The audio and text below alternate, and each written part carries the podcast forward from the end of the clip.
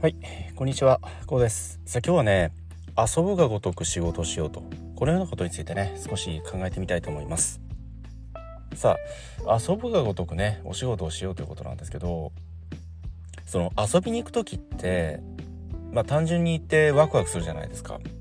ワクワクするからこそ、いい思い出が残ったりね、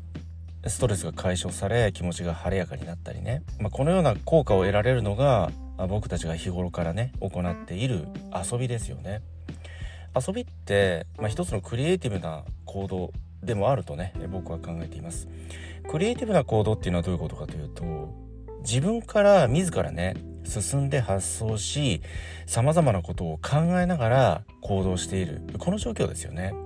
これって非常にクリエイティブなんですよ。よく僕人に言うのは休みの過ごし方なんかでねよく人にねまあお話をするのは受け身ではなくクリエイティブな遊びクリエイティブな行動をしようねってこんなことをよくね周りの人には言うんですけどこれどういうことかというとその遊び一つとっても受け身であるか自ら進んで行動しているかによってその遊びの質って全く違ってくるんですよ。例えばなんですけどまあよくありがちなのがネットで映画を見るだとかねネットでまあ YouTube なんかね、え動画を一日中見るだとかねこれも一つの余興ではあるんだけれどもこれってそのクリエイティブな行動ではないと僕考えているんですよ。それはどういうことかというと自分から発想していない自分の考えがそこに入っていないということなんですよね。考えっていうのはまあ、例えば映画を見るだとかね YouTube を見て過ごすっていうのは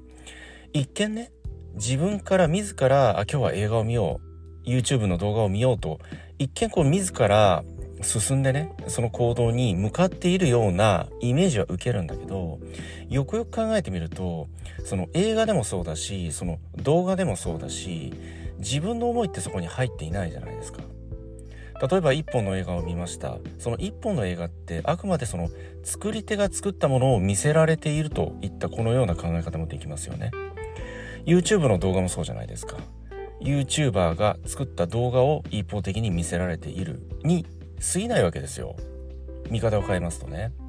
そうしますとあくまでこれは受け身な行動であると。このように考えることもできてくるわけですよ。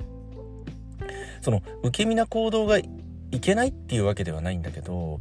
クリエイティブな活動クリエイティブな行動をすることによって想像力だとかいわゆるその自ら発想する行動力ですよねそして生み出す力このような能力が養われてくるわけですよ。まあですのでね僕がお勧めするのはあくまで自ら作り出す行動ですよね。それがアウトドア派の方でしたらね例えばドライブに行きますどこそこへ遊びに行きますっていうところでもナビに当然その目的地をまず設定するじゃないですかそこから始まってくるわけですよそのナビでも目的地を設定するんだけれどもそうしますと最短ルートが表示されると思うんですけどその最短ルートももちろんそれもいいんですけどところどころ寄り道をしてみるだとかそのルート上にはないんだけれどもそこに何らかの自分のクリエイティブ性独創性というものをアイディアを入れ込んでいくこんなイメージですよね。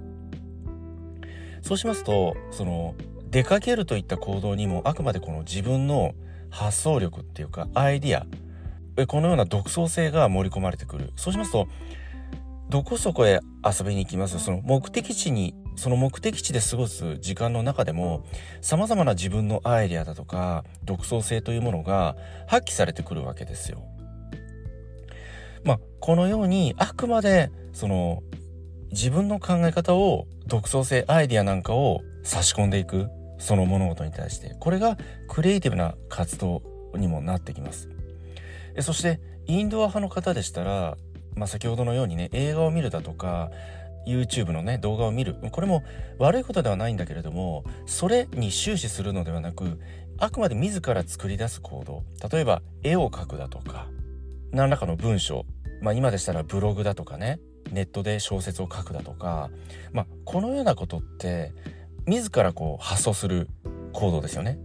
そのご自身の独創性であったりご自身にしかできない表現行動じゃないですかそれって。そのようなあくまでそのご自身オリジナルの独創性を含むような行動を差し込んでいくそのような時間を1分でも2分でも1日24時間の中にね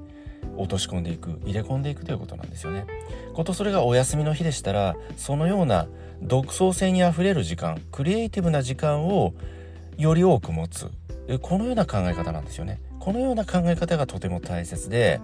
そうしますと日頃のお仕事においてもその一辺倒に指示通りやって終わりではなくその指示の中にも自分なりの独創性であったりアイディアであったりまあ、総じてそのクリエイティブ性というものが入ってくるわけなんですよね。でそうしますと結果的にご自身にしかできないお仕事ご自身だからあなただからお願いしたいお仕事なんだっていうまあそのようなお仕事が得られるようになってくるしそのようなキャラクターといいますかそのような存在感を確立することができるわけですよ。よく言うじゃないですかナンバーワンになる必要はないよとオンリーワンになりなさいって。えこんな言葉聞いたことあると思うんですけどこと僕たちの生きるこの世の中って競争社会ではあるんだけれどもその競争に終始してしまうとやっぱりね疲弊してしまう。一言で言うと疲れるじゃないですか競争って。ですから戦わずして勝つ。まあ孫子のね兵法にもありますけれども戦わずして勝つ。でこの言葉を具現化したのがやっぱりねオンリーワンである存在であると。あなただからお願いしたいんだ。あなたにしかできないんだってこのようなまあお仕事立ち位置キャラクターこういったものを確立するとそのある意味ではご自身にとってはね遊ぶがごとくお仕事をしている状態であると僕はこのように考えるんですよね。遊ぶがごとくお仕事をしている人ってとても輝いていると思うんですよ。周りから見ますととても魅力的に映るし当然人によってはねとても忙しそうってこのような印象を受けるかと思うんですけど忙しいんですよ。そのそのようなオンリーワンオリジナル性のある方って様々なことを依頼されたりだとかお願いされたりすることが非常に多くなってくると思います。それは自分のやりたいことをやっているしそこに自分の持ち味というか自分のカラーが入ってくるからお仕事に対してね。日々楽しいんですよ。日々楽しいイコール笑顔が増えるから様々な人が寄ってくるんですよね。そのような方っていらっしゃると思うんですよね。職場に1人ぐらい。なんだか雰囲気のいい人。とても笑顔がいつも多い人だとか。なんだかそのような方ってとても魅力的に映りませんかね、まあ、そのような方って主体的に生きてるんですよ。主体的に生きているっていうことは先般申し上げた日々のクリエイティブ性というかその人独自のオリジナル性を様々な生活の場面であったりお仕事の場面でもそうなんだけど様々な随所随所に必ず織り込んでいるし必ず表現してるんですよ。ですから魅力的だしオリジナル性が確立されてくる。そのようなキャラクターが確立されてくるということなんですよね。イコール非常に多くの方にまあ重用されると言いますかね。とても大切にされとても頼りにされるから結果的には忙しくなる。忙しくなっているように見えるんですよね。でも本人は遊ぶがごとく仕事をしてるから苦痛ではないんですよね。むしろ楽しんでいるその忙しさを。これがこのような状態が遊ぶがごとくねお仕事をしていると、まあ、このような日々といいますか。このような充実した日々にねなっているしそのような日々をお過ごしになっていると、まあ、このようなイメージというかこのような状況なんですよね。さあどうでしょうか？ご自身はね日々のお仕事遊ぶがごとく行っていらっしゃいますでしょうか？むしろ遊ぶがごとくお仕事をできるようになりますとこれ言葉を変えますと遊ぶがごとくお仕事を楽しんでいるといったねこのような状況になってきます。まあ一見ねそのお仕事ってストレスが多いだとか辛いもの退屈このようなねイメージが先行はしているんだけれどもそれってまあ見方によるしお仕事に対する向かい方一つでねこれはガラリとやっぱりねそのイメージ受ける印象って変わってきます。まあ僕もそのお仕事ってまあこのポッドキャストでもねまあ何度もお話をしてますけれども職業選択の場面から始まっているよってこんなことをお話をしてます。職業選択も大切だしその職場の選定も大切もちろんお仕事ですとか職場って入ってみないとわからないしやってみないとわからないですよね。それでもその常に求め続ける自分自身がねこのような状況このようなお仕事したいなだとかこのような状況に自分はなりたいなだとかこのようなキャラクターを作っていきたいなだとかそのような自分の理想を常に持ち続けるということなんですよねそうしますと必然的にそのような状況がまあ、現実化してくるそのような状況に導かれていくわけですよ。これがこのような思考このような意識を日頃から持ち続けるということがとても大切でそれはやっぱりその自分の理想を持ち続ける自分のこうありたいんだっていう理想像を常に自分の中に描き続けるこれも一つのねクリエイティブな作業ではあるんですよ。クリエイティブなイメージ作りがクリエイティブな行動になりそのような理想的なクリエイティブな状況を現実として作り出していく作り出してくれるわけですよねその世の中が。これがまあ引き寄せの一つの法則でもあるんですけど是非その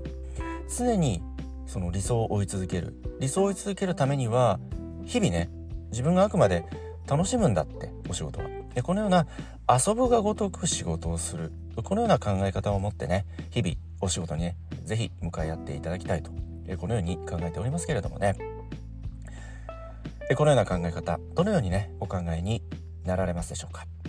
はい今日はねこの辺りで終わりにしたいと思います。今回の内容が何らかの気づきやヒントになればね大変幸いと考えております。